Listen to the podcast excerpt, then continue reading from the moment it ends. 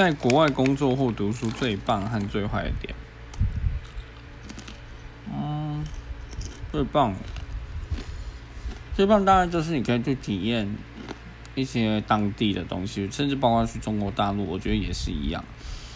最坏大概就是说，很多东西不是你所熟悉的，所以你会遇到很多的困难。也许人适应力很好就很快，有些人不行。像我就是会觉得不 OK，我真的没有办法出国工作。我大概跟公司去两次之后，我就觉得，唉，去完就好了。